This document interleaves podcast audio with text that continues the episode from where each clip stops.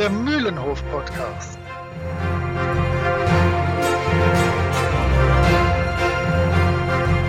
Ein Podcast von Jasper, Moritz und Chris.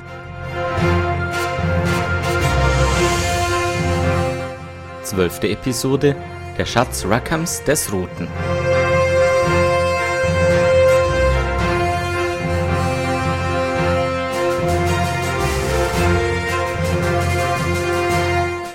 In der heutigen Folge ein Elephant in the Room, heftiges Gefluche, viel Gepumpe und ein etwas harthöriger Professor. Alle 100.000 Freunde und Fol äh, nee.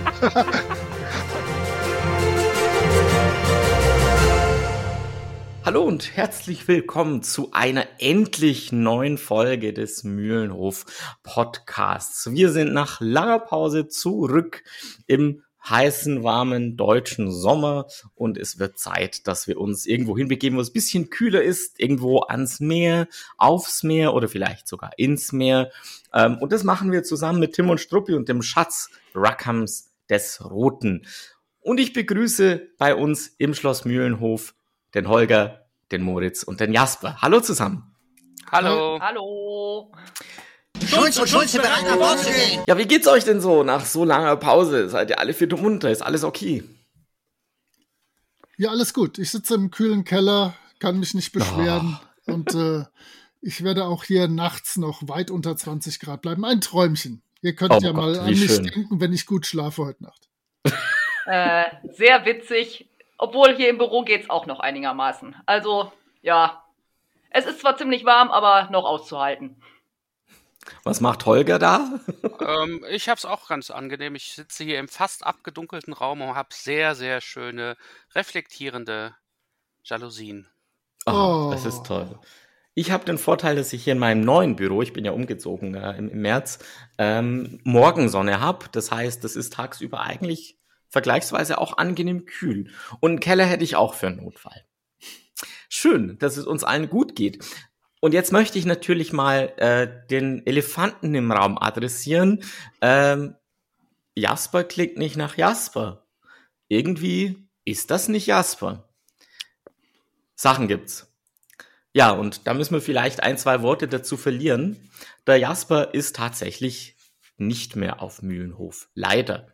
Ähm, er will sich jetzt nämlich in die Richtung weiterentwickeln, in der sich auch Tim weiterentwickelt hat. Der gute Jasper hat sein Abitur gemacht in den letzten Monaten und hat sich jetzt entschieden, sich voll und ganz auf seine Journalistenkarriere äh, zu fokussieren, was wir natürlich nur unterstützen können als äh, große Tim und Struppi-Fans, was wir aber auch sehr, sehr, sehr schade finden, denn ich weiß nicht, wie es euch so geht, aber Jasper war unser Küken, gleichzeitig der Mann für die Flüche, er war unser Tim und er war natürlich der mit den immer perfekt vorbereiteten Bandzusammenfassungen. Großartig. Ja, echt schade, aber es ist halt wie es ist. Der junge Mann möchte seine Karriere verfolgen, was man absolut verstehen kann. Deswegen, good riddance. Ja, und bei uns anderen besteht ja glücklicherweise nicht mehr die Gefahr, dass wir aus Versehen noch Abitur machen könnten. Der Zug ist lange abgefahren. Wir Ähm, sind die alten Säcke. Deswegen äh, bin ich sehr froh, dass äh, wir jemanden gefunden haben, die äh, uns jetzt unterstützen wird in Zukunft. Hi, erzähl mal was zu dir, Bina. Ja, ähm, gut, was soll ich da groß erzählen? Äh, ich bin dann wohl die Neue hier. Und tatsächlich auch die einzigste Frau jetzt neuerdings im Podcast, die ja in Tim und Struppi irgendwie immer ein bisschen zu kurz kommen. Von einer seltsamen äh, Heulsuse. Wollte gerade sagen. Ich bin froh, dass ich jetzt nicht mehr die Gleichstellungsbeauftragte sein muss, äh, dass wir das aus berufenem Munde jetzt erhalten. Sehr gut. Aber tatsächlich direkt dieser Band ist ja frauentechnisch verteufelt schwach auf der Brust. Ähm, ja, Bina, toll, dass du da bist. Das freut mich ganz enorm, dass wir äh, tatsächlich eine, eine weibliche Fachkraft für Tim und Strupologie gefunden haben. Ähm, ich habe natürlich ein bisschen Angst, dass du mich im Quiz abledern wirst, aber da muss ich durch. Jenseits vom Mühlenhof. Ich habe bisher eigentlich fast immer irgendwas Franco-Belgisches äh, vorgestellt. Heute wird's komisch. Ich habe nämlich einen Podcast gefunden und ähm, dieser Podcast dreht sich um etwas, womit ich überhaupt nichts zu tun habe, denn ich trinke keinen Alkohol und das ist ein äh, Whisky-zentrierter Podcast. Der heißt Grab the Glass, überraschenderweise. Und äh, es ist immer so ein Stündchen ungefähr, wo sich einige sehr kompetente Leute über Whiskys unterhalten, zwischendurch auch Whiskys trinken. Ich weiß, dass nicht alle Menschen das schätzen, wenn in Podcasts gegessen oder getrunken wird. Da gibt es ja teilweise starke allergische Reaktionen. Aber ich mag das ganz gerne, wenn die da so ein bisschen schlürfen und, äh, und dann no, wow, und die Note und oh, etwas torfig und, und so. Äh, ich finde das irgendwie unterhaltsam, weil es gibt ja eigentlich nichts, das sich weniger für einen Podcast eignet als Whisky-Tasting.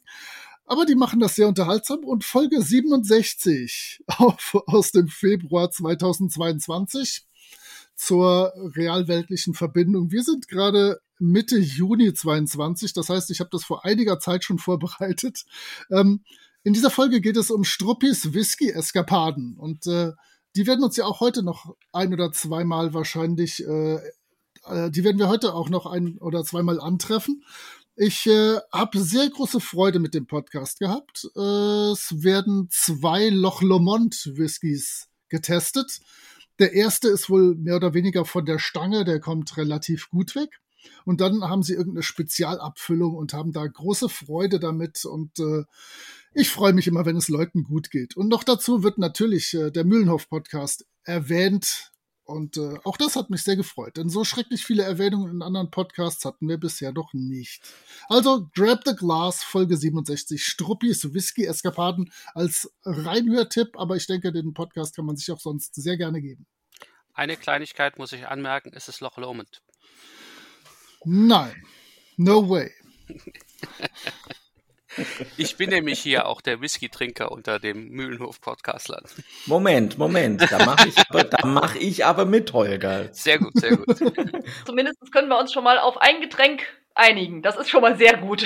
Ja, also, ich habe heute was mitgebracht, äh, was ich erst vor kurzem entdeckt habe. Also es ist noch nicht so alt äh, wie das, was Moritz gerade hatte. Aber irgendwie ist es noch viel, viel älter. Äh, es handelt sich um Kurt Vonnegut's Schlachthof 5 oder wie ich es halt kennengelernt habe, äh, Slaughterhouse 5 oder der Kinderkreuzzug, The Children's Crusade. Ähm, ich fand das Buch damals schon sehr gut und ich nicht. Ähm, selber schuld äh, und habe uns danach auch viele andere Bücher von Kurt Vonnegut gelesen und mir haben die eigentlich fast alle gut gefallen. Vor kurzem ist auch etwas rausgekommen auf dem deutschen Markt, was mich dann nochmal heroisch gemacht hat und äh, mich dazu veranlasst hat, 35 Euro auszugeben, nämlich ähm, der Verlag Crosskult, der ja schon einige zum Teil auch sehr schräge Sachen rausgebracht hat, hat auf Deutsch eine Graphic Novel, also ein, ein Comic in Großformat äh, rausgebracht zu diesem äh, Werk von Kurt Vonnegut. Und die zwei Menschen, die das ähm, unter ihre Fittiche genommen haben, sind auch keine Unbekannten. Das ist einmal Ryan North als Autor, der das halt so umgeschrieben hat, dass es auch für die Comicwelt erschwinglich ist. Ähm, einige von euch werden den vielleicht kennen, weil er unter anderem auch Hamlet und Romeo und Julia sozusagen verkommunisiert hat. Und äh, dann darüber hinaus gibt es noch den, den spanischen Illustrator Albert Montey, der ähm, bisher mehr im ja, so Indie-Bereich äh, aktiv war und hat aber auch für bestes digitales Comic zum Beispiel 2017 den Eisner Award bekommen, was im Comic-Bereich sowas ist wie der Oscar oder was Besseres als der Oscar, wie auch immer. Also Eisner Award ist schon was wert. Ähm, zu dem Band selber. Es ist eine sehr, sehr schöne Ausgabe. Hardcover, wirklich Buchform, macht sich auch gut im Regal, wenn du es nicht lesen willst. Aber zum Lesen ist es absolut geeignet, weil das Thema ist auch immer noch aktuell und diese Absurdität von äh, Schlachthof 5 kommt total gut rüber. Und was mich total fasziniert hat, ist auch, dass es in gewisser Weise der Zeichenstil mich total an die Linie Claire erinnert hat. Also es hat ein bisschen was von Tim und Struppi, nur wesentlich düsterer. Also man könnte sagen, die Farbpalette fängt bei dunkelgrau an.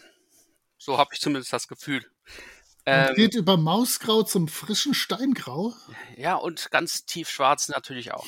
Nein, es ist, dazwischen sind natürlich auch die Psycholo äh, Psy Psychedelic ähm, Episoden, die da sind, einfach in, in Buch auch, die sind sehr, sehr bunt dafür. Also du hast dann auch diesen Gegensatz, wenn er dann auf dem anderen Planeten ist. Aber ich will nicht von der Geschichte nicht zu viel erzählen, weil wenn du äh, Slaughterhouse 5 noch nicht gelesen hast, würde ich es dir sehr empfehlen. Es ist ein schönes Werk. Es ist ein absolutes Antikriegsbuch, was jederzeit leider immer noch aktuell ist. Auch wenn es um eine Zeit geht, die schon sehr, sehr lange her ist. Es ähm, geht nämlich hauptsächlich um die Bombardierung von Dresden. Äh, Ich habe überlegt, ob ich euch ein Buch vorstelle oder eine App und ähm, ich stelle euch eine App vor. Ähm, und es mag jetzt sehr langweilig klingen, ich stelle euch einen Messenger vor. Denkt man sich so, hä, haben wir da nicht schon genug davon? Und das ist genau der Punkt. Ähm, ich möchte euch die App Beeper vorstellen. B-E-E-P-E-R. Kriegt man noch nicht einfach so in den App Stores, äh, da hängt ein bisschen mehr dran. Beeper ist eine Company, die sich vor anderthalb Jahren das Ziel gesetzt hat, die, den ganzen Messenger-Markt äh, wieder zu harmonisieren. Kennt ihr das Problem? Kollege 1 ist auf WhatsApp, Kollege 2 auf Telegram, Nummer 3 auf Threema, Nummer 4 auf Signal, Nummer 5 macht alles in Discord und Nummer 6 geht nur ins, ist nur in Slack unterwegs. Das ist echt kacke. Ähm, das kann man jetzt zusammenführen mit Beeper. Beeper ist ein Multi-Chat-Netzwerk, das es hinbekommt, fast alle, Threema gehört leider noch nicht dazu, fast alle Chat-Netzwerke ähm, in eine Anwendung zu integrieren. Da gibt's natürlich schon andere, die das versucht haben, die das aber eigentlich nur gemacht haben, indem sie die verschiedenen Web-App-Oberflächen in, eine, äh, in einen Anwendungscontainer reingepackt haben. Aber Beeper geht da einen anderen Weg. Ähm, das beste Feature daran ist diese sogenannte Unified Inbox, wo ich quasi eine Chat-Inbox über alle äh, Messenger-Netzwerke verteilt habe. Äh, das Ding kann auch iMessage, das kann, äh, wie gesagt, die, die, üblichen, die üblichen Verdächtigen, WhatsApp, Telegram, Signal und so weiter. Und ähm, bietet meines Erachtens einen riesengroßen Mehrwert.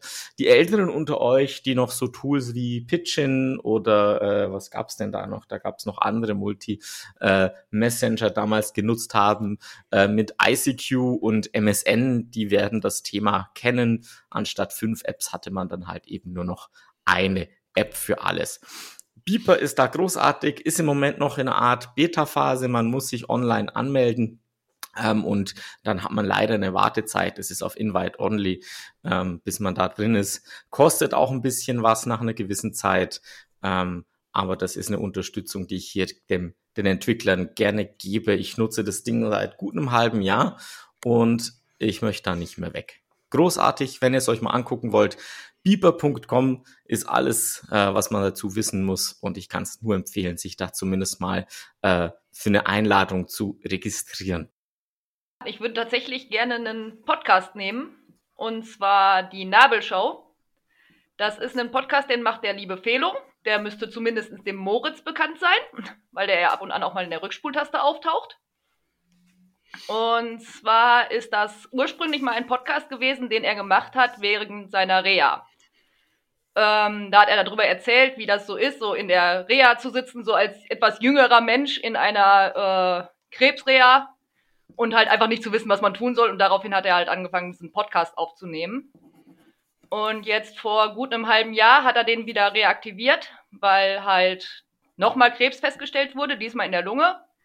Und er erzählt da drin halt, ähm, ja, die ganze Zeit, wie es so weitergeht, wie es gerade läuft. Und ja, wenn es ihm gut geht, kommen da halt auch mal solche interessanten Sachen bei raus, wie äh, ich sitze jetzt an der, am Rhein und zeichne und erzähle euch in der Zwischenzeit was. Oder ich erzähle euch mal nebenbei irgendwie so zehn Minuten vor dem Einschlafen irgendwas oder wenn ich noch nicht ganz wach bin. Ist ein wirklich kleiner Podcast, aber macht mega Spaß da reinzuhören, weil der die Sachen halt einfach null ernst nimmt.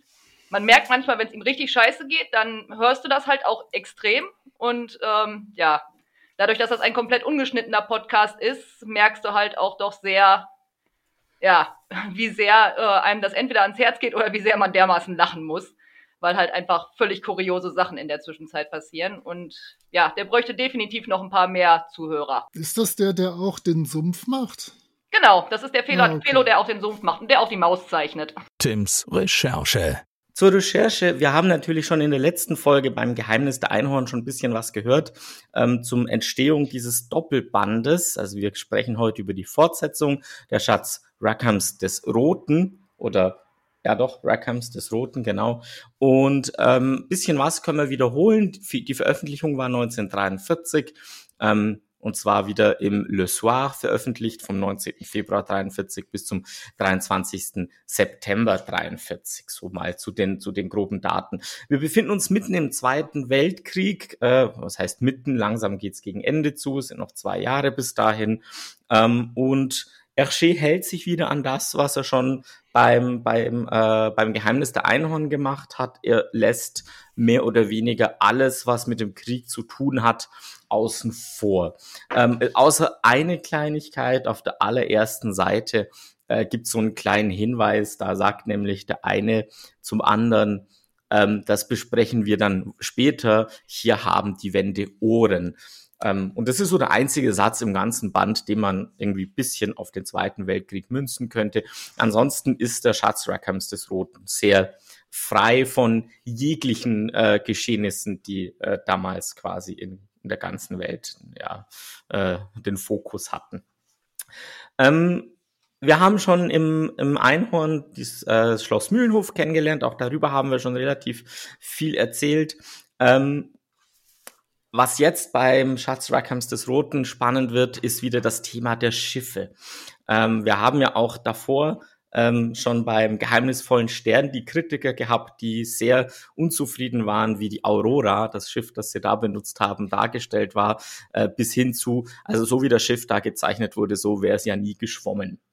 Und um die Kritiker jetzt ein bisschen zum Schweigen zu bringen, hat er als, äh, hat Hergé, als er den Schatz des Roten in Angriff genommen, äh, hat einen Modellbauer gebeten, ein äh, Modell eines Trawlers, nämlich John 0.33 oder äh, 0.33, äh, ein, ein, ein Modell davon zu machen. Und nach diesem Modell hat er dann äh, insbesondere ähm, ja das das äh, das das äh, die Sirius gezeichnet, also sprich das Schiff, äh, mit dem unsere Freunde dieses Mal unterwegs sind.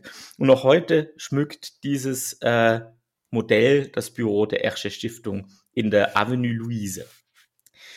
Und dann gibt's natürlich noch ein zweites Ereignis, das äh, beim Schatz Rackhams des Roten eine ganz, ganz zentrale Rolle spielt, nämlich die Einführung einer neuen Figur. Und zwar niemand Geringeres als Balduin Bienlein. Das ist ja Professor Bienlein.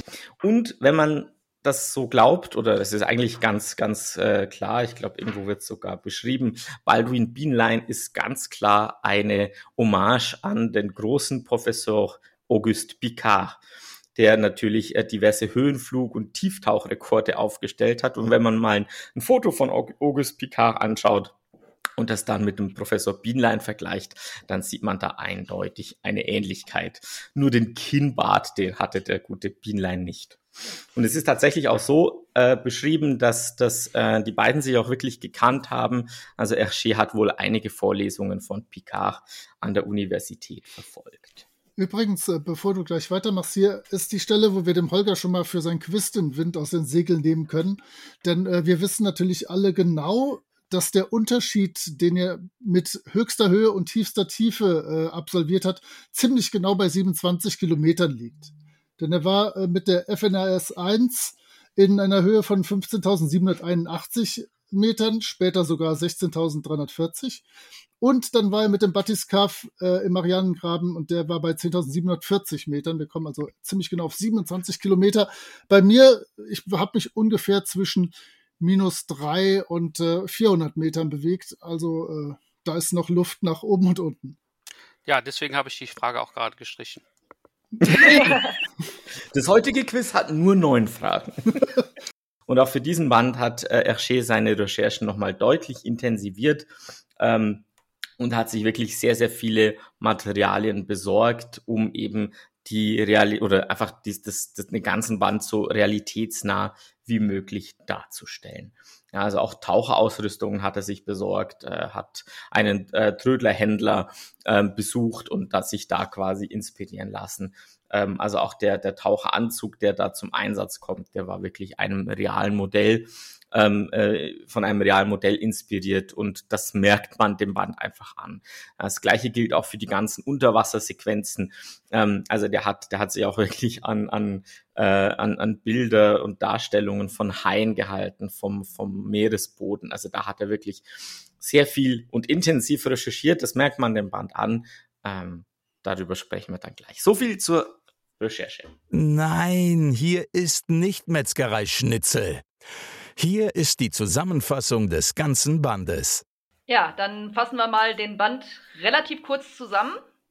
Ähm, Ganz, ganz im Sinne von Jasper. genau, ich bin gespannt, in, in welchem Bereich wir uns jetzt bewegen werden, zwischen einer und 20 Minuten. Okay, hau raus.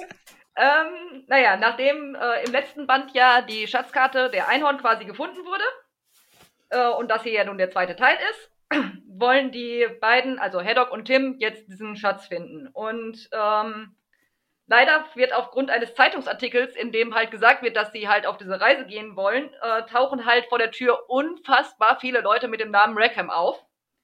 Nachdem man die dann endlich los ist, dann kein Haddock, ähm, taucht als nächstes der Herr Professor Bienlein auf. Und ja, wie es bei Bienlein halt nun mal so ist, es, er versteht kein Wort was die Kommunikation halt unfassbar schwierig macht. Er ist leicht schwerhörig. Ein, ein klein wenig harthörig. So war's, ja. Naja, jedenfalls will er eigentlich nur bei dieser ganzen Expedition helfen, aber irgendwie hört ihm halt keiner so richtig zu und der, er versteht halt auch nichts. Und eigentlich will ihn auch keiner dabei haben.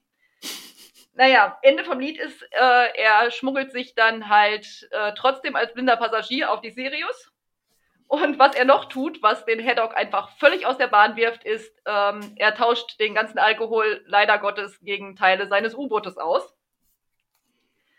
Äh, man fährt daraufhin, bevor man ihn findet, erstmal los zu dieser Insel und findet dann trotzdem irgendwann den Professor Bienlein, weil halt der Alkohol weg ist.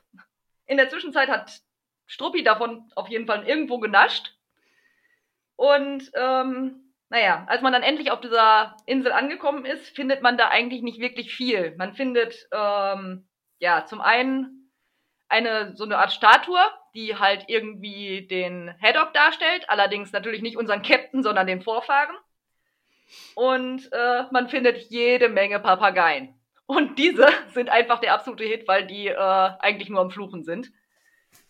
Ähm, bei einem Tauchgang findet man dann tatsächlich die Einhorn, aber halt leider keinen Schatz. Und weil man halt keinen Schatz findet, nimmt man dann halt die Galionsfigur der Einhorn mit, gibt nach einiger Zeit dann auf und fährt wieder nach Hause. Was äh, halt da zwar immer noch die Zeitungen sehr interessiert, weil, naja, immerhin, man hat die Einhorn gefunden. Ähm, um dem Ganzen die Krone aufzusetzen, schickt der Haddock dann den Beanlight zu dem ähm, Reporter, was halt einfach gar nichts bringt, weil Beanlight versteht halt nichts. Naja, und ähm, am nächsten Tag oder am übernächsten Tag erfährt man dann aus der Zeitung, dass das Schloss Mühlenhof halt verkauft werden soll. Leider hat man den Schatz halt nicht gefunden und kann sich damit das Schloss eigentlich nicht leisten.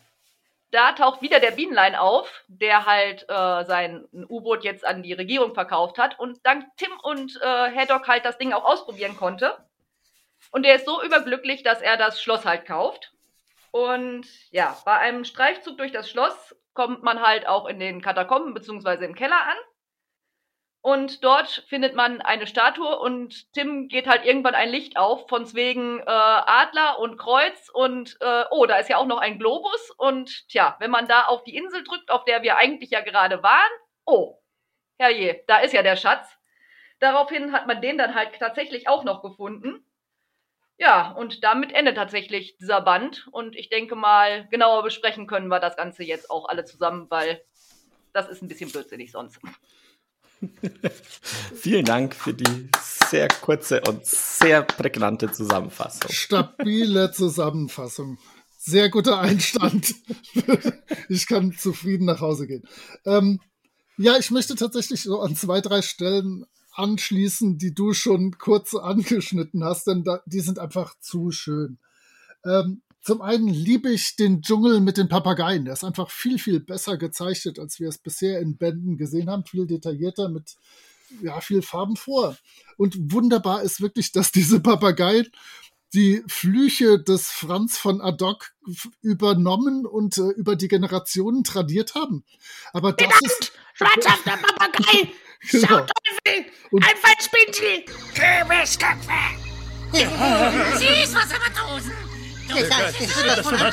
Und das ist nicht nur das erste Großartige, sondern es kommt noch dazu, dass der Haddock von seinen eigenen Schimpfwörtern total getriggert wird und äh, da total ausrastet und auf diese Papageien überhaupt nicht klarkommt. Das finde ich so schön, weil man sollte denken, Alter, du schimpfst jeden Tag wahrscheinlich 20 Stunden von den 24 Stunden so. Das bleibt cool, aber nein, das äh, macht ihn total fertig. ähm, dann äh, was du rausgelassen hast, äh, aber was auch rausgelassen werden kann und sollte, äh, ist, dass äh, die einen Hai aus dem Meer sich schnappen und da ein kleines Kästchen drin ist, das der verschluckt hat. Und ich habe da nur mir hingeschrieben, danke, dass das Ermorden und Zerlegen des Hais gnädig behind the scenes stattfindet, denn äh, da, das habe ich nur sogar im Hinterkopf. Oh nein, sie müssen doch den Hai jetzt töten, um das Kästchen da rauszukriegen, denn ich denke, sie werden nicht warten, bis der einen Hai Puaa macht.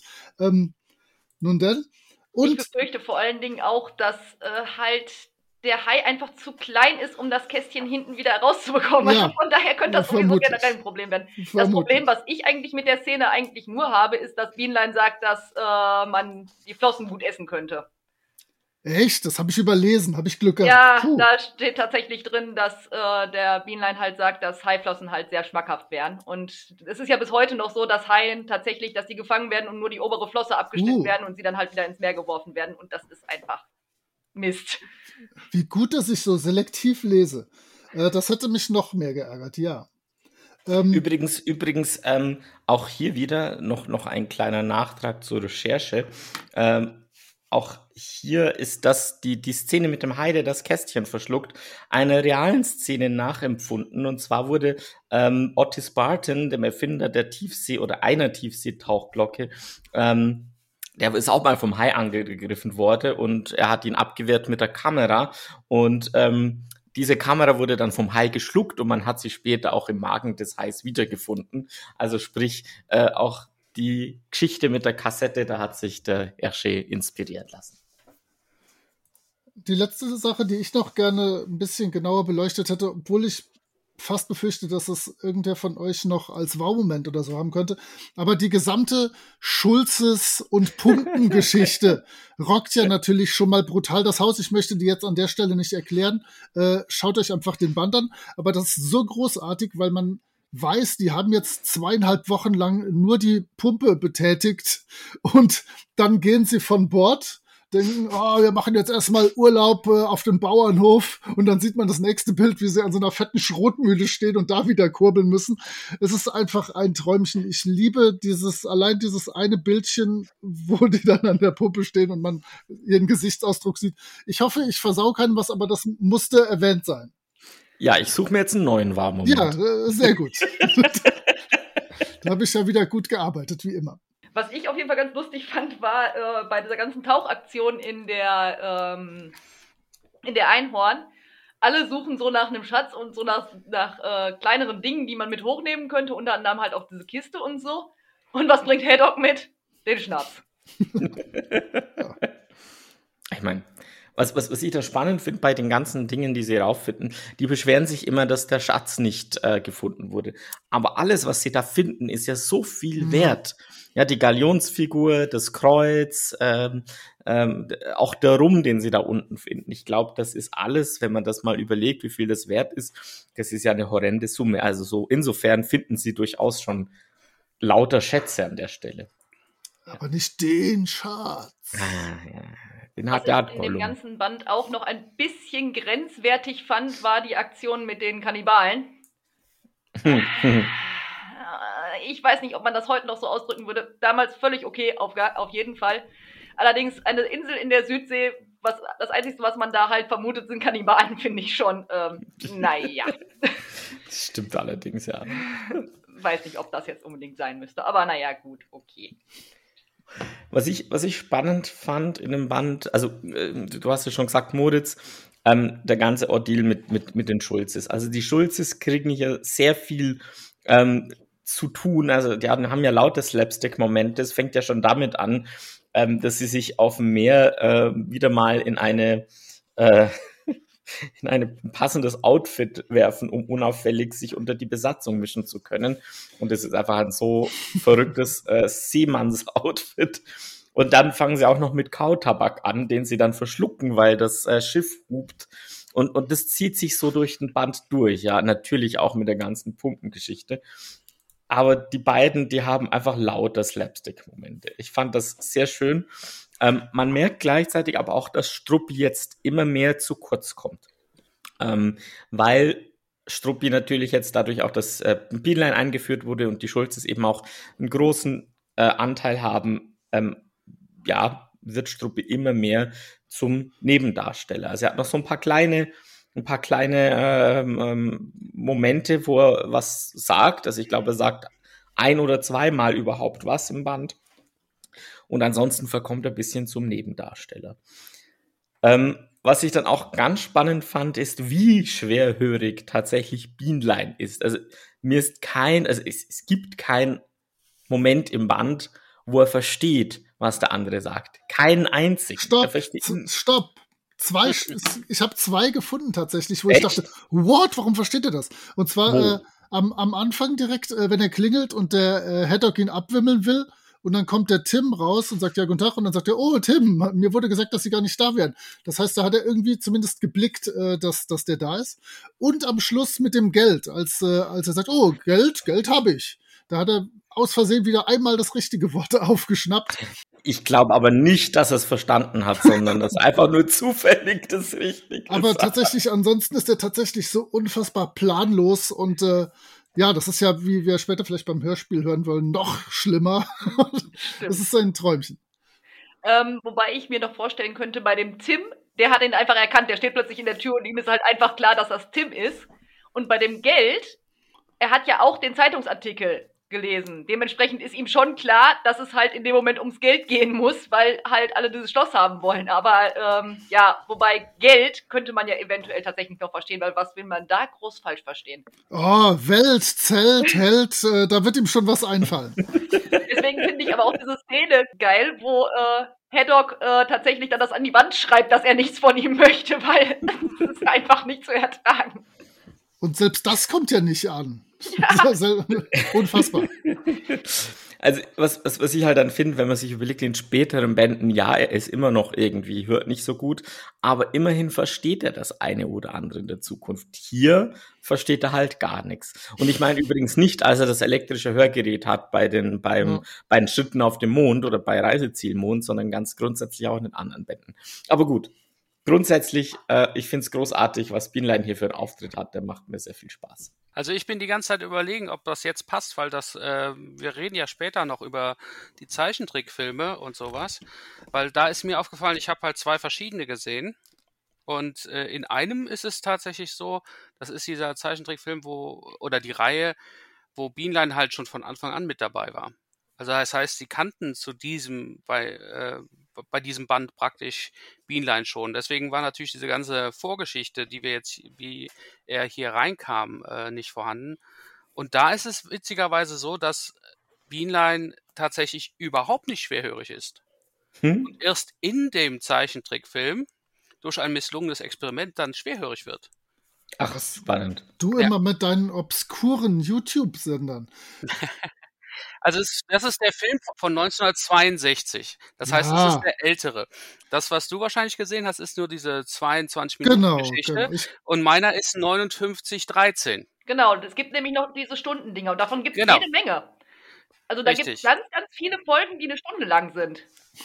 Ich gucke immer nur brav die aus meiner DVD-Box, wie sich das gehört. Die DVD-Box habe ich ja auch, aber das ist nicht dasselbe. Da gibt es auch ähm, die sieben Kristallkugeln der Sonnentempel, da gibt's auch einen Langfilm davon. Ja, genau. Ähm, da sind auch andere Sprecher dabei, die sind schon ganz nett, aber ich finde tatsächlich die, die Originale der Serie fast besser. Ja, das Ding ist halt wirklich, wenn, wenn die so auseinandergehen. Na, Äh, Ja, und so weit weggehen vom, vom äh, Ursprungswerk. Äh, das, das, da springe ich halt irgendwie drauf an, dass ich da direkt denke, hm, weiß nicht, ist das wirklich wichtig, ist das richtig gut? Also mir ist einfach nur aufgefallen, ich, das mit Beanline ist halt wirklich, er ist ein wichtiger Charakter, der uns ab jetzt immer ähm, begleiten, begleiten wird. wird. Ja. Ja, und äh, dasselbe war ja auch mit, mit Haddock und so. Und, und diese 60er-Jahre-Serie, da haben die direkt ab dem ersten Filmchen, also Filmchen ist ja immer eine Stunde lang, ja, also Film, äh, waren die alle da. Und deswegen mussten die natürlich vieles anders schreiben. Da war es ja auch so, dass zum Beispiel ähm, Beanline der Professor war und eben nicht äh, unser allseits geschätzter und geliebter, wie hieß er noch, ähm, Fossil, also im, im geheimnisvollen Stern. Da war es dann auch Professor Beanline, der da drin war. Das erklärt vor allen Dingen auch, warum ich das als Kind nie zusammenbekommen habe, diese beiden Serien. äh, Weil sie halt sehr verschieden sind. ja, definitiv, weil ich, kan ich kannte beide Varianten und habe mich immer gefragt, warum ist das immer mal wieder so unterschiedlich? Danke, das erklärt's. Boah, das ist, das ist mein, mein perfektes Stichwort übrigens. Ich habe noch eine Sache, denn ich muss manchmal äh, schlaue Sachen aufschreiben, wenn ich mir Sachen aufschreibe aus den Bänden. Und ähm, Manchmal schlaue Sachen. so ab und, ab und zu passiert das. Und ähm, ich habe hier zu dieser großartigen Szene, wo Tim mit dem äh, U-Boot, mit dem Hai-U-Boot auftaucht und dann Haddock ins Wasser fällt und, und dann so wie äh, Münchhausen auf der Kanonenkugel auf diesem Hai reitet. Da habe ich mir aufgeschrieben, Haddock not only jumps, but rides the shark. Und ich war so begeistert von mir selber. Ich finde, das äh, dürfen, wir, dürfen wir der Welt nicht äh, vorenthalten. Also auch das Bild ist super, wie der da dämlich guckend, klatschnass auf dem Hai-Dingenskirchen da sitzt. Ein Träumchen. Egal wie sehr du versuchst, uns unsere wunderbaren Wow-Momente oder Panel des Bandes wegzunehmen, du, hast es, du hast es immer noch nicht geschafft bei mir und ich bin sehr froh darüber. Vielleicht da anzuschließen an das, was du gerade gesagt hast, Moritz. Ich finde diese ganze Rettungsaktion großartig. Ähm, vor allem, wenn man dran denkt, dass Beanline auf die Idee kommt, mit dem Ja. Anker an Tims U-Boot zu ziehen. Ähm, und wie sie das machen, eigentlich wirklich mit Zusammenarbeit. Und gleichzeitig hast du diesen Slapstick, wo einerseits äh, äh, Beanline, Beanline mit der Nase auf das äh, äh, Periskop drauf haut, dann das mit, mit Haddock.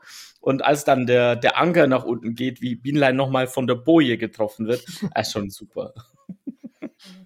Was in dem gleichen Zusammenhang, also mit Tauchen, auch absolut super ist, ist ja definitiv Haddocks Aktion mit dem äh, Vergessen des Helms und dann meckern, dass halt wieder keiner gefilmt hätte. In der Tat, ja. Ja, also da, mit, mit dem Pumpen, da ergibt sich wirklich so einiges. Also allein dafür lohnt sich der Band. Komplett. Ich finde es ich find's ja auch schön, wie sie dann zu 1, 2, 3, 4 den Haddock ausleeren. aber aber der, der Kerl ist dann direkt wieder stocknüchtern. Struppis Wow-Moment. Ich habe drei, aber ich nehme natürlich nur einen. Du hast vorgesorgt. Und ich ähm, würde es dann auch so machen, dass äh, ich kein Panel des Bandes habe, weil ich finde immer noch, das hat. Na doch, komm, ich mache dann doch. Dann Panel des Bandes auch noch. Okay. Ähm, Danke. Fangen wir mal, mal mit dem Wow-Moment an. Also der Wow-Moment ist relativ früh im Band für mich. Und zwar auf der Seite 8. Weil, ähm, wenn du direkt an der, an der Seite oben anfängst und nur bis zum Treppenaufgang guckst, allein nur sich anzusehen, wie sich die Miene von Tim verändert.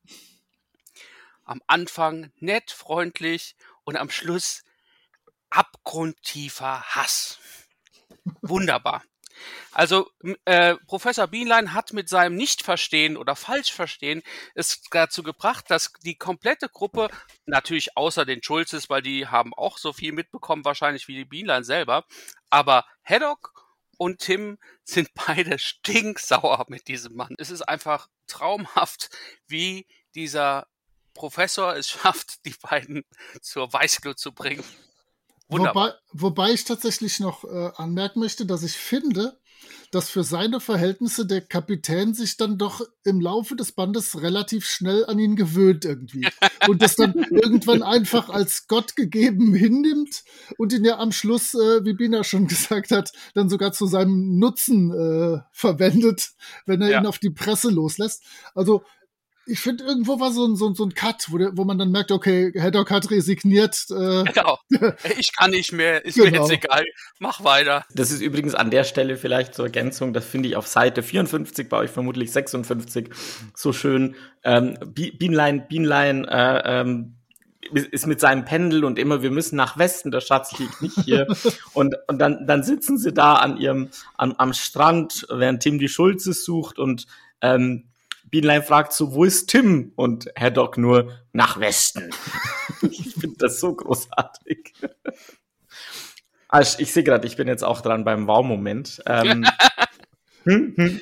der ist bei mir tatsächlich sehr in der Nähe von deinem, äh, Holger, deshalb war ich so verwirrt, nämlich bei mir auf Seite 8 oder Seite 7 und 8. Äh, bei euch vermutlich 8 und 9, und zwar als Bienlein sein großartiges Wandbett vorführt. Seite Ähm, 10. Genau. Das ist einfach ein so, eine so großartige Szene. Mhm. Haddock ist erstmal schon mal stinkesauer und Bienlein checkt das noch nicht mal, obwohl seine Kleider komplett kaputt sind. Und Bienlein sagt, ach ja, und da ist mein Bett und da kann ich hier so einen Hebel, dann kann ich das runterlassen. Tja, dummerweise guckt Bienlein nicht hin und die Schulzes sind direkt unterm Bett und dann erstmal äh, die Hüte äh, auf die Köpfe eingedellt. Tim versucht dann ganz einfach wieder die Hüte runterzukriegen, während die Schulzes auf dem Bett sitzen. Bienlein guckt immer noch nicht hin und dann klappt er das Bett wieder hoch zusammen mit den Schulzes. Und äh, das Ge- Geilste ist dann einfach der Kommentar von Bienlein, äh, der dann zu den Schulzes sagt, unter uns gedacht, gesagt, ich hätte nicht gedacht, dass die beiden sich zu solchen Kindereien hergeben. Sie machten einen ganz vernünftigen Eindruck. Ähm, ja, dann bleiben wir doch gleich da vorne. Bei mir ist es seit, fängt das Ganze auf Seite 5 an, beziehungsweise dann halt alle anderen dann zwei weiter nach vorne blättern. Das fängt eigentlich damit an, wo diese ganzen Roter Rackham-Leute da vor der Tür stehen und geht dann halt quasi auf der nächsten Seite bis dahin, wo ähm, Schulze und Schulze die Bücher auf den Kopf kriegen. Weil es ist einfach göttlich, wie äh, erst halt ähm, Haddock sagt, er will die halt irgendwie loswerden und dann alleine dieses Panel, wo die alle halt diese Treppe runterrennen, ist halt einfach göttlich und super geil gezeichnet. Von daher, und dann hast du halt, halt diese Schulzes, die da völlig über den Haufen gerannt werden, dann stehen die endlich auf und kriegen dann auch noch diese Bücher auf den Kopf. Es ist einfach zu schön. Die Bücher auf dem Kopf haben es übrigens auch ins Intro der Serie geschafft. Ja, mit Boing. Es ist einfach, diese Szene ist einfach zu gut. Und damit haben wir ja witzigerweise dann tatsächlich von Seite 5 bis Seite 9 irgendwie so die Wow-Momente bis jetzt zusammen. Ich habe tatsächlich mir auch aus, äh, Not, aus der Not geboren zwei rausgeschrieben, weil man ja immer damit rechnen muss, dass irgendein Blödsack äh, einen einem klaut. Ähm, Ja, und, und, genau. Und, und wenn ich und wenn ich es aus Versehen selber bin, das äh, kann man ja auch nicht ausschließen. Ähm, nein, ich hätte sonst auch äh, genau zwischen euren den Haddock, der durch die Kleider, äh, Kleiderreinigungsmaschine gezogen wird und dann zerfleddert hinten rauskommt. Nee, ich habe jetzt die Szene genommen auf Seite 24, 25 in der einzig echten und wahren Ausgabe. Ähm, das ist meine Lieblingsszene im Hörspiel früher immer gewesen. Und zwar, wie die, wenn die Schulzes nochmal die Berechnung vom Captain durchgehen und sagen, ah, sie werden sich wohl geirrt haben. Und ähm, dann wird er so ganz, so, so ganz, äh, ja, so ganz sakral. Sie haben recht, ich hatte mich geirrt. Meine Herren, wollen Sie bitte Ihre Kopfbedeckung abnehmen? Und dann kommt halt als Gag, dass sie sich äh, nach den Berechnungen im Petersdom in Rom befinden. Das ist in der, im Hörspiel einfach so unglaublich schön und äh, ich äh, finde das super. Kommt tatsächlich im Hörspiel sogar noch besser raus als im Comic. Aber sind fünf schöne Bilder und witzigerweise der dann mit der Auflösung, mit dem Petersdom, das dann auf der neuen Seite. Ich hoffe, das ist so geplant, dann wäre das nämlich genial, dass man erst rätselt, was will der Typ mit der Kopfbedeckung abnehmen und so und warum spricht er plötzlich so komisch und dann auf der nächsten Seite kommt, wir befinden uns gerade im Petersdom in Rom. Sehr, sehr schön, mein Wow-Moment. Die Schulzes präsentieren das beste Panel im Band. Ich würde sogar sagen, der Panel mit dem besten Band. Okay, ich, habe äh, wirklich hin und her überlegt, aber ich habe am Ende tatsächlich als Panel des Bandes, auch wenn es ähm, eigentlich eher ein Wow-Moment in dem Moment ist, ist einfach auf Seite 46 das äh, Panel, wo Struppi völlig, ähm, naja, verzweifelt eigentlich diese äh, Schnapsflaschen anguckt. Das ist einfach zu niedlich, wie er da steht und ich möchte das jetzt haben. Das ist einfach klasse. Ja, Das ist mir noch gar nicht so am aufgefallen. gleichen Abend. Mhm. Genau. Die anderen sitzen da hinten und trinken und er steht vor diesen Flaschen. Oh. Ich bin auf Seite 11 und äh, mag sehr gerne diesen Antiquitäten-Seebärenladen einfach mit dem Typ, der da schon drin steht und dem Schwertfisch an der Decke und dem Mondfisch und überhaupt, das ist einfach schön, es ist viel zu gucken. Äh, ich liebe das. Ich bin etwas unentschieden. Ich habe zwei, die sich sehr, sehr ähneln. Ähm, ich habe tatsächlich aufgeschrieben das Cover. Ursprünglich. Mhm. Weil ich finde, das einfach ist eines der besten Cover, die es äh, in der Reihe gibt, meiner Ansicht nach. Aber es gibt ein sehr, sehr, sehr schönes Bild, äh, auch ein bisschen größer auf der Seite 42, was es dann im Endeffekt geworden ist. Ähm, die Fische sind da wie vom Cover. Es ist unter Wasser. Es ist äh, Tim, der da am, Sch- am Start ist. Und man sieht halt wirklich dieses wunderschöne Wrack am Meeresboden. Mit allem Pipapo. Auch kannst viel entdecken. Von Totenköpfen bis hin zu Riesenquallen, Fisch, Fischschwärmen und so weiter und so fort. Gefällt mir sehr gut. Was für ein Glück, dass ich auch ein zweites habe. ist tatsächlich auch mein, eigentlich auch mein Panel des Bandes, genau aus den gleichen Gründen, wie du sie gerade gesagt hast, Holger. Es gibt aber tatsächlich noch ein zweites, ähm, das ich toll fand. Das ist auf Seite 24, bei euch 26 vermutlich, da wo ähm, Haddock und Tim endlich die gesuchte Schatzinsel finden, nachdem sie ja noch die Tage davor irgendwie kein Land finden. Und ich finde das Panel so schön, es ist eigentlich relativ einfach gehalten. Also man sieht diese Insel mit den, mit den zwei Bergen, dem, dem ähm, Urwald und dem Strand. Und das finde ich sehr schön gemacht. Und du siehst links im Band Tim und Haddock nebeneinander stehend, äh, Haddock mit seinem Fernglas hinguckend. Und irgendwie hat das was sehr Idyllisches dieses, dieses Bild und ähm, deshalb war das meine zweite Wahl für das Panel des Bandes. Fridolin Kiesewetter präsentiert Kapitän Haddocks Fluch des Bandes. Gut, dann kommen wir schon zum Fluch des Bandes. Und da hatte natürlich bisher immer Jasper so seine, seine äh, Lieblingskategorie. Und ich weiß nicht, aber Bina, wenn du die einfach übernehmen magst, dann bist du sehr willkommen.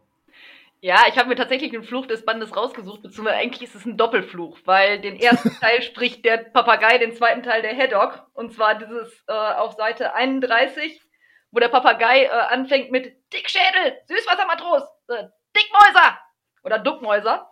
Und äh, Haddock sich tierisch über dieses Duckmäuser aufregt und dann halt äh, sagt, Duckmäuser, ich, sag das nochmal, du Drückeberger, das ist einfach zu gut. Ja, ich sag ja, der Haddock wird voll getriggert da. Das ist unglaublich. Ja, immerhin will er die armen Papageien ja glatt erschießen. Ich, würd, ich würde sagen, Bina, du hast das, äh, du hast hier Jaspers äh, Lücke sehr gut gefüllt. Da kann ich nur sagen, Alle 100.000 Freunde und Völ äh. Paris Flash präsentiert eine Kritik der Mailänder Nachtigall. Ich bin begeistert. Ich glaube, das kann man am einfachsten sagen. Also, ähm, es ist nicht mein Lieblingsband. An meinem Lieblingsband wird sich nie was ändern. Das ist immer der gleiche. Kommen wir dann auch irgendwann mal dazu. Schritte auf dem Mond ist es nämlich. Ähm, aber der Schatz Rackhams des Roten, der hat einfach so alles Schöne mit dabei. Ja? Hat, hat äh, ein Abenteuer, eine echte Schatzsuche, hat äh, lustige Momente, Slapstick, er hat ernsthafte Momente und, und auch von den Bildern her, wir haben irgendwo alles mit dabei. Wir haben irgendwie ähm, äh, die Stadt, wo sie, wo sie drin sind. Wir haben ebenso tolle Bilder wie Beanlines Apartment mit diesen Erfindungen. Ähm, den Trödelhändler, dann haben wir diese ganzen Schiff- und Seeszenen, die, die mich absolut begeistern. Und dann natürlich die, die Szenen auf der Insel und unter Wasser. Und schlussendlich kommen wir auch wieder ins, ins äh, Schloss Mühlenhof. Also das ist einfach, das ist einfach großartig. Und was mir halt so gut gefällt, ist, dass eigentlich wäre dieser Band überhaupt nicht nötig gewesen, äh, wie wir ja am Schluss dann feststellen. Man hätte eigentlich nur in Mühlenhof auf äh, diesen Globus drücken müssen und der ganze Band wäre überhaupt nicht passiert.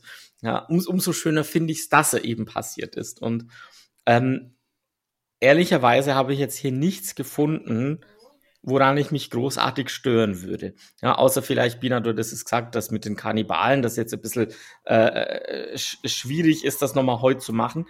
Aber ansonsten ist ja einfach nichts dabei, wo ich sagen würde, das ist nicht sinnvoll und, und ähm, ja, ja, ist, ist, nicht, ist nicht irgendwie, ist nicht irgendwie eine gute Sache. Und dass Bienlein eingeführt wird und schlussendlich ja auch wirklich sehr wichtig ist für diesen Band, das hat mir besonders gut gefallen, wenn man sich mal überlegt.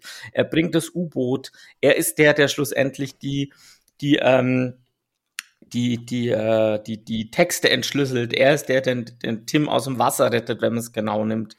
Und, und das finde ich toll, dass er hier so ein, so ein, so ein großartiges Stelldich einbekommt.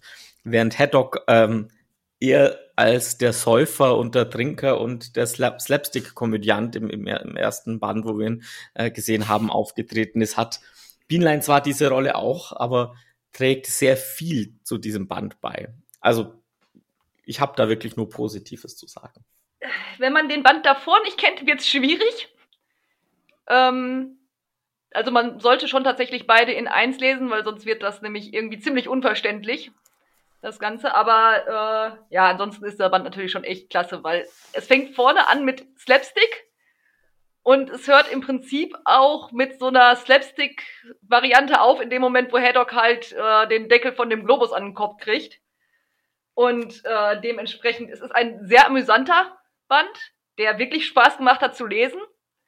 Und ähm, ja, es ist halt, äh, wäre nicht zwangsweise nötig gewesen, allerdings irgendwie schon, weil ansonsten hätte das Ganze eventuell mit dem Mühlenhof am Ende nicht geklappt. Und der wird ja nachher dann doch mehr oder weniger zum Ausgangspunkt aller anderen Abenteuer. Das stimmt allerdings, ja. Und ähm, ohne dass Beanline mitgefahren wäre und ohne dass der das dann nachher gekauft hätte und man dann den Schatz gefunden hätte, hätte das halt alles irgendwie nicht geklappt. Und es hätten auch nicht alle in einem Haus wohnen können am Ende. Was ja irgendwie auch äh, mehr oder weniger wichtig nachher wird. Ich möchte da gar nichts zu sagen. Ein sehr unterhaltsamer Band, wo immer was los ist, wo äh, eigentlich für mich nur noch die Castafiore benötigt würde, äh, damit es so richtig, damit alle Sachen drin sind, die ich mag. Nee, er, er findet sich so langsam. Ich mag sowieso dieses, äh, dieses Expedi Expeditionsflair, hatte ich ja schon gesagt äh, zuvor. Also für mich war das ja wieder mal Neuland und ich muss sagen, äh, im Moment zumindest ist es mein Lieblingsband, weil ich fand den wesentlich besser wie das, was wir vorher hatten. Äh, ich finde allein schon diese unglaublich vielen Grüntöne, die in den Urwaldszenen sind und auch, dass das Meer immer mal ein bisschen anders dargestellt wird. Also das Künstlerische finde ich ganz, ganz toll, ganz hervorragend. Und dazu kommt natürlich auch noch, dass der Humor nicht auf der Strecke bleibt. Also ähm, es ist, es hat alles, was mir Spaß macht. Ähm, wenn jetzt noch ein paar Leute, Leute mit Superheldenkostümen rumfliegen würden, wäre es natürlich perfekt. Aber ansonsten hervorragend. Das heißt also Castafiore im Superheldenkostüm und wir werden äh, alle zufrieden. Nein, also das war natürlich ein Scherz. Aber die, ähm, ich finde halt gerade die, die, wie die Natur dargestellt ist, also auch unterm Wasser oder so, so geil. Das ist wunderbar. Ich glaube, das äh, haben auch moderne ähm, Illustratoren ähm, große Probleme, das so schön darzustellen, wie das hier in dem Band passiert ist. Bekannt aus Funk und Fernsehen, Hörbuch und Serie. Hier habe ich jetzt zum Beispiel wirklich nur aufgeschrieben, es sind 22 Minuten. Es ja. kommt, was bisher geschah. Das heißt, die eigentliche ja. Folge beginnt genau bei Minute 4. Das heißt, ich habe 18 Minuten. Und als großes Highlight neben der Tatsache, dass wir wieder einen RG eine RG-Erscheinung haben. In der äh, Hafenkneipe. genau, erfahren wir tatsächlich hier, dass die beiden Max und Gustav Vogelfaul heißen. Äh, kommt sonst ja nicht an so vielen Stellen vor. Also in den Comics mal schon gar nicht. Ja, das 62er-Modell äh, ist definitiv cooler, aber es hat halt wesentlich weniger mit dem Band zu tun. Ja, es ist sehr, sehr viel freier. Das ist halt der, der Nachteil. Die 22-Minuten-Dinger sind klasse, weil sie sich sehr am Band orientieren, auch wenn dann so ein paar Sachen rausgehen. Aber das, die, die 5913 von dem Zeichentrickfilm von 62 kann ich nur empfehlen. Äh, das Ganze spielt da zum Beispiel auch in Kalifornien, in San Anselmo. Warum auch immer. Wahrscheinlich ist es äh, eine amerikanische Produktion gewesen oder so. Und man Damit- musste den armen Belgier erstmal nach Amerika verschiffen, damit Tim auch überhaupt ein Mensch ist oder so. Damit die drei Fragezeichen das nicht so weit haben dahin. Genau. Ja, so ein bisschen. Wobei, ja gut, okay, mit 62, mit den letzten Filmen kämen wir dann tatsächlich an den Anfang der drei Fragezeichen Mhm. ran. Also, ja, haut schon hin. Ähm, Ja. Zu den Filmen, es ist halt tatsächlich nachher, also bei den etwas späteren, geht's dann näher an die Bände oder zumindestens an die Hörspiele dran. Die Bände habe ich als Kind leider nicht gelesen. Ich kenne also nur ähm, quasi als Kind tatsächlich die Hörspiele und beide Varianten der Serie. Und ich habe es wirklich als Kind nie zusammengekriegt. Ich habe dann jetzt irgendwann mal gecheckt, dass es davon tatsächlich zwei gibt. Ähm, aber ja, es ist halt doch sehr freier. Aber gut, was willst du so ein Band auch in einer Stunde erzählen? Wenn du einen Stundenfilm machen willst, dann musst du halt echt viel dazu erfinden. Das ist halt leider Gottes so. Aber warum in Kalifornien ist äh, tatsächlich etwas seltsam. Kommen wir zum Hörspiel. Und äh, ihr müsst eigentlich gar nicht raten, welche Person beziehungsweise welchen Sprecher ich mir rausgesucht habe. Es ist überraschenderweise. Oh, ich muss mal gerade meinen Laptop anschließen an den Ström.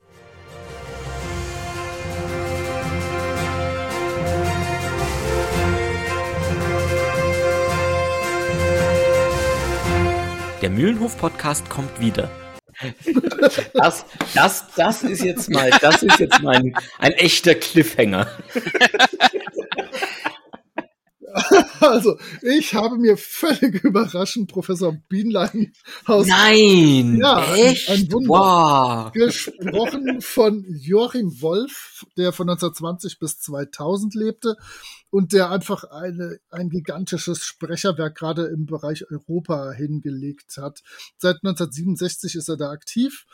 Ein paar Klassiker. Ist, er ist Herr Ritschwum bei Schlupp vom Grünen Stern aus dem Jahr 1975, als ich noch sehr jung war. Er spielt den Asterix in der Telefunken-Variante. Dann wieder bei Europa drei Fragezeichen. Er ist Gulliver, der sprechende Totenkopf, im sprechenden Totenkopf.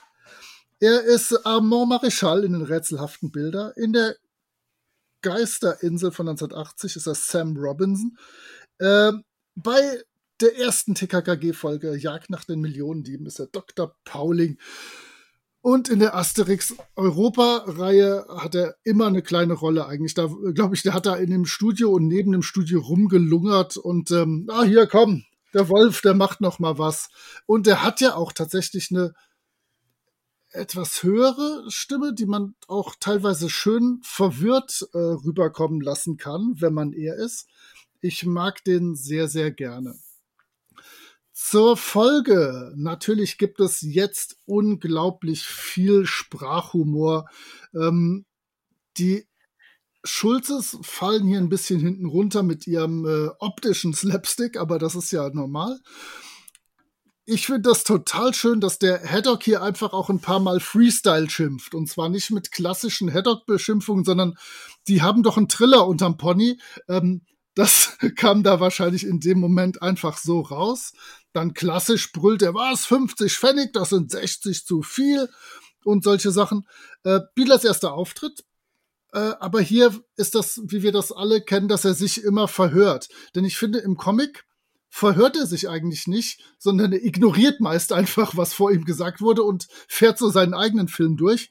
Ähm, äh, die Schulzes, wie gesagt, ich hätte unglaublich gerne irgendwie zum Beispiel eine Beschreibung von ihnen in Seemannskluft und beim Primen und wie sie sich verschlucken und so. Das wäre doch bestimmt auch für 30 Sekunden eine schöne Szene gewesen. Wie auch vorher wurden die Altprobleme des Kapitäns streng rausgeschrieben.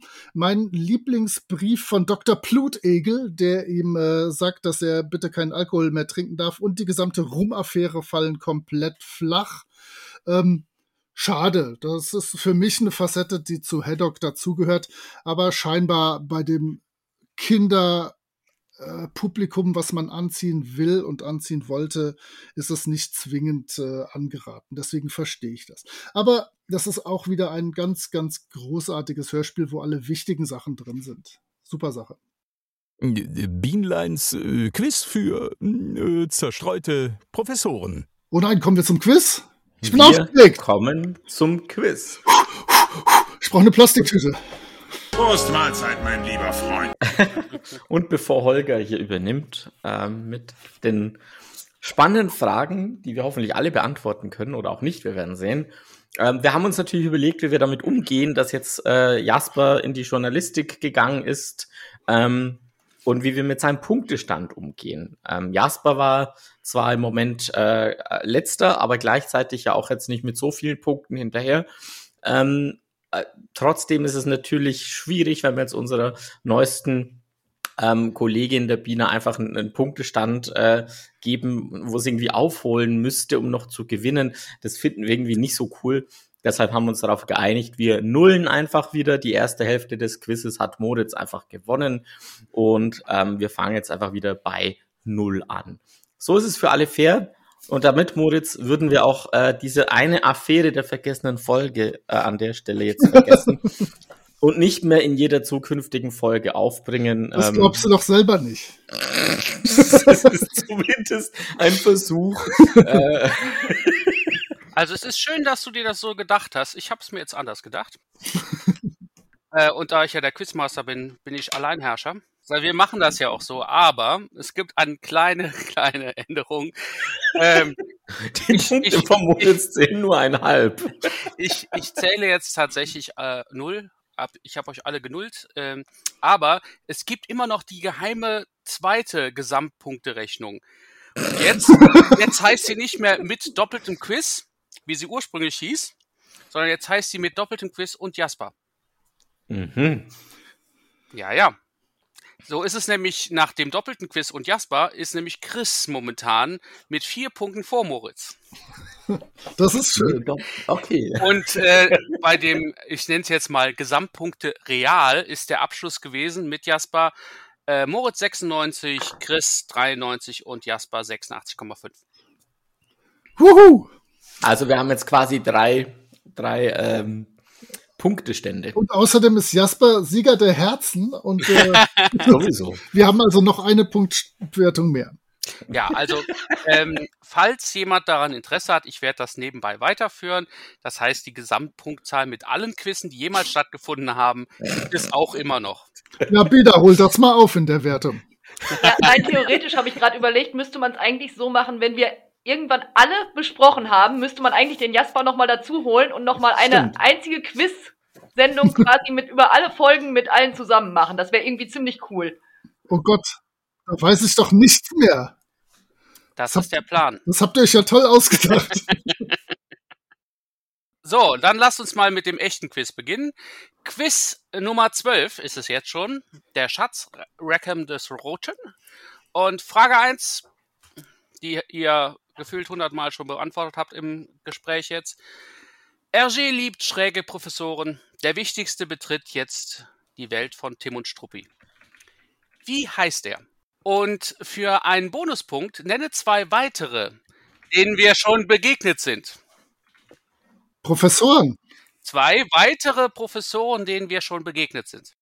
Bei Schreibfehlern Abzüge? Nein. Nein. Es hätte auch nur den Moritz betroffen. Ah, doch, doch, ja, natürlich. Abzüge.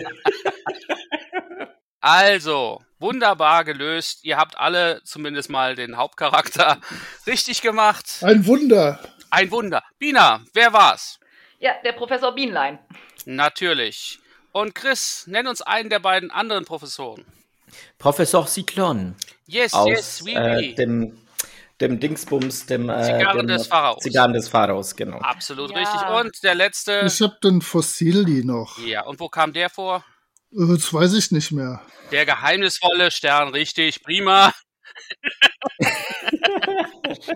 so, jetzt kommt die noch einfache Frage, weil da seid ihr ja alle extra drauf eingegangen während des Gesprächs. Frage Nummer zwei. Wie ist der Vorname von Professor Bienlein? Ja, richtig.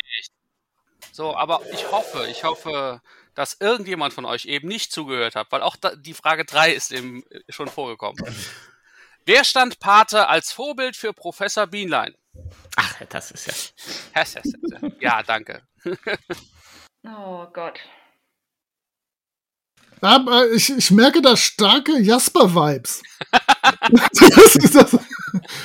Du meinst, weil auch zwischendurch so ein Oh Gott kommt? Ja, das, Ja, ne? Das, das, das könnte Jasper sein. Ja, du machst das sehr gut. Du machst das wirklich hervorragend. Meine Damen und Herren, jetzt kommen wir zur Auflösung. Wie hieß der gute Mann? Es war Auguste Picard, Schweizer Forscher und wurde von Chris uns eben auch näher gebracht. Dann gucken wir mal, wie es bei der Aufgabe 4 aussieht. Also, Bina, du musst sehen, es ist ganz wichtig, das haben wir auch dem Jasper mehrere Male versucht zu erklären, dass du deinen anderen Partnern zuhörst. Die, viele Lösungen ergeben sich aus dem Gesprächen. Und ganz viel äh, kommt äh, in, in, dem, äh, in der Recherche vor. Dann auf zu Frage 4. Ich fand es sehr schön, dass ihr eben so viel über die diversen Namen gesprochen habt, äh, in verschiedenen Sprachen, weil ich auch auf einen Beanline-Namen ein. Im englischen Band trägt Beanline den Namen Cuthbert äh, Calculus. Hergé schwebte aber eigentlich ein anderer Name zunächst vor. Welcher war das? What? Hä? Was? So, meine Damen, meine Herren, bitte nennen Sie mir Ihre Lösung. Ich sage euch gleich, alle sind falsch. Aber es sind ein paar lustige dabei. Fangen wir mit der Dame an. Ja, ich habe jetzt einfach mal ganz blöd geraten, weil meistens sind es dann ja irgendwie doch äh, so Alliterationen. Also habe ich gesagt, äh, der Henry Harlon. Dankeschön. Chris, Solomon Sunflower. Auch sehr schön. Und Moritz, Ich war noch einfacher gestrickt als du. Ich habe äh, einfach Tournesol übersetzt und der heißt bei mir nur Professor Sunturn. Sand. sehr schön. Es war allerdings ähm, Archibald Blunderbuss. Ja, da hätte man auch drauf kommen können. Übersetzt Archi Archibald Donnerbüchse. Wunderbar. Ich fand das so schön, das musste einfach rein. Wie Aber gesagt, ich kann haben- das Buch nur empfehlen. Äh, Hergé Lebensadern, auch sehr schön geschrieben. Aber wir haben doch schon einen Archibald. Was soll denn der Quatsch? Ja, er hat's ja Stimmt. nicht gemacht. Was wollt ihr denn? Er hat ja dann. Nee, ich, nee, ich kann das nicht. Nee, ich möchte das nicht anerkennen. Die Frage wird gestrichen. So, Nummer 5. Die Sirius ist keine Unbekannte. Woher kennen wir das Schiff und wer war der Kapitän? Oh, nein, ich kann doch das ganze Ritual, aber ich komme nicht auf den Namen. Du weißt das nicht, Moritz. Nee, ich komme nicht drauf. Äh, netter Versuch, aber nein. Gut, dann fangen wir natürlich ausnahmsweise mal mit Gigglefits an. Ja, den geheimnisvollen Stern habe ich hingekriegt, und, aber heißt nicht Captain Harris. Aber vom Sound her ist es irgendwie so die Länge und so müsste. Chester! Chester! Chester! Spät. Das ist zu spät. Das geht nicht. Er hat es leider nicht geschrieben, aber Harris ist eigentlich auch sehr cool, weil das ist doch der Bösewicht. Nee, der hieß Nee, anders. War das nicht Harris? Na egal. Auf jeden Fall Chester wäre es gewesen, aber du hast jetzt leider. Warte, leider was ich schreib's noch schnell. Nein, zu spät. So, ähm, Bina, dir muss ich leider sagen, natürlich ist weder der Band noch der Name richtig, weil Name kam ja keiner. Also der geheimnisvolle Stern war es und äh, Captain Chester oder Captain George Chester. Da steht's. Da steht's. Zu spät. Ja, aber ziemlich nett. Jetzt haben wir äh, mal wieder einen kleinen Unterschied zwischen euch, was selten passiert. Dann gehen wir weiter und jetzt kommt endlich die heiß und innig geliebte na, Schätzfrage, Zählfrage. Zählfrage, nenn es wie du willst. Und ich dachte, nach, dass, dass es sehr gut passt nach dem, was Moritz vorgestellt hat als seinen neuen Lieblingspodcast. Wie viele verschiedene Flaschen Rum sind im Band zu sehen? Verschiedene oder auch die gleichen? Verschiedene. Ja, ihr seid euch fast einig. Äh, und leider, Moritz, du kriegst den Punkt nicht. Die beiden anderen sind wesentlich näher dran. Mhm. Es gibt insgesamt 14 Flaschen. Oh, da war ich wirklich nah dran. Wow. Richtig. Also, äh, ihr wart mit euren äh, jeweils 15, also Bina und Chris, super nah dran. Moritz hat's ein bisschen übertrieben mit seinen 17. Aber alle verdammt nah dran. Ja. Aber ich, war, ich, war ich hatte, prima. Wirklich. ich hatte, gut. weil ich mit deinem Scheiß schon rechne, hatte ich gezählt, dass da auf dem Tisch elf Stück stehen. Ja, da stehen 12. Im Leben nicht. Das zählen wir nachher nochmal nach. Und, er sei, und dann kommt vorher was vor, vorher, wo, wo Haddock hochkommt und schon am Saufen ist. Und Dann die später kaputte, kommt. die Struppi findet. Ja. Und dann gibt's noch eine, die der Tim unten lässt. Ja, die habe ich tatsächlich weggelassen, weil Dann wären es für mich. 15. Dann dann hättet ihr sogar, 15 dann hättet ihr sogar ganz richtig. Dann wäre das sogar ganz richtig. Ja, also ich habe halt die äh, praktisch nur die auf dem Schiff, äh, zumindest ansatzweise auf dem Schiff gelandet. Ich verlange Genau. trotzdem den Fernsehbeweis. Ja, mach das. Zeitlupe und alles. So, Videobeweis. Nummer 7. Das Mini-U-Boot im High-Design ist tatsächlich Inspiration für ein echtes U-Boot geworden. Der Troy. Wem gehörte dieses U-Boot? Der Moritz hat sogar recht. Nein! Gibt's ja Ah, nicht. Jetzt aber- er. Jetzt kommt's. Du musst mir noch den Vornamen geben. Nee, nee, nee, nee, nee. Äh, ich kann dir gleich auch erzählen, warum es wichtig ist. Na, Du kriegst mit dem Nachnamen kriegst du nur einen halben Punkt. Oh, was ist das denn? Natürlich äh, ist, äh, hätte ich äh, Jacques gesagt, aber das ist dann natürlich falsch. Dann ist es sein, sein Schwippschwager väterlicherseits oder so. Also es war, ähm, es war jemand in der Cousteau-Familie. Okay. Und nein, es war nicht. Jacques Cousteau.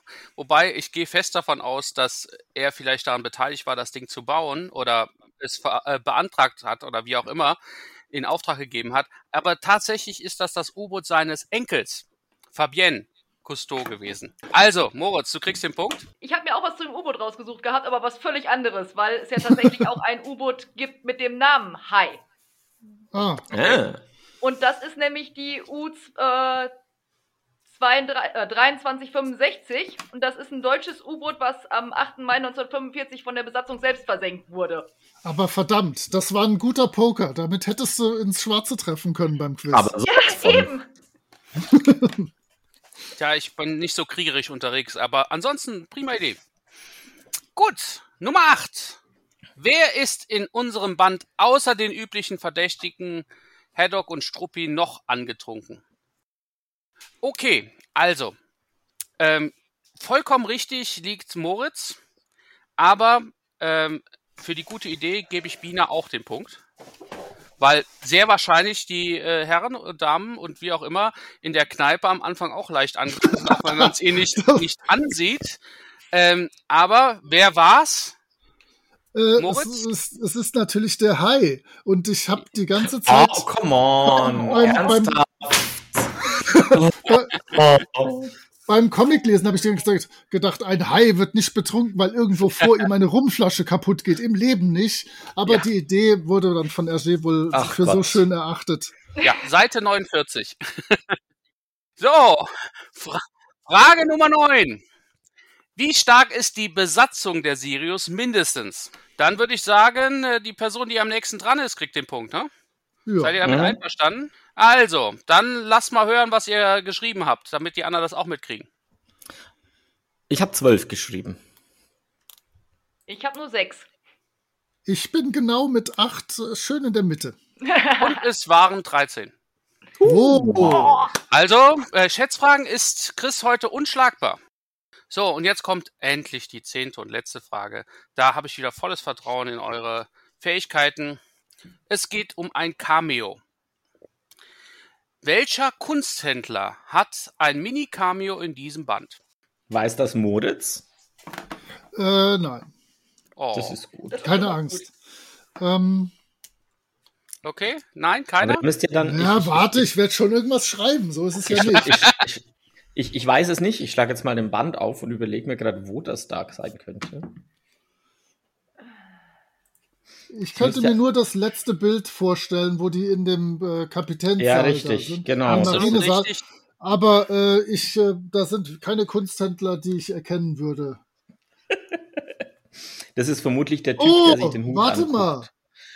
Da hinten, der Nein. Der sieht aus wie, wie der Cyklon.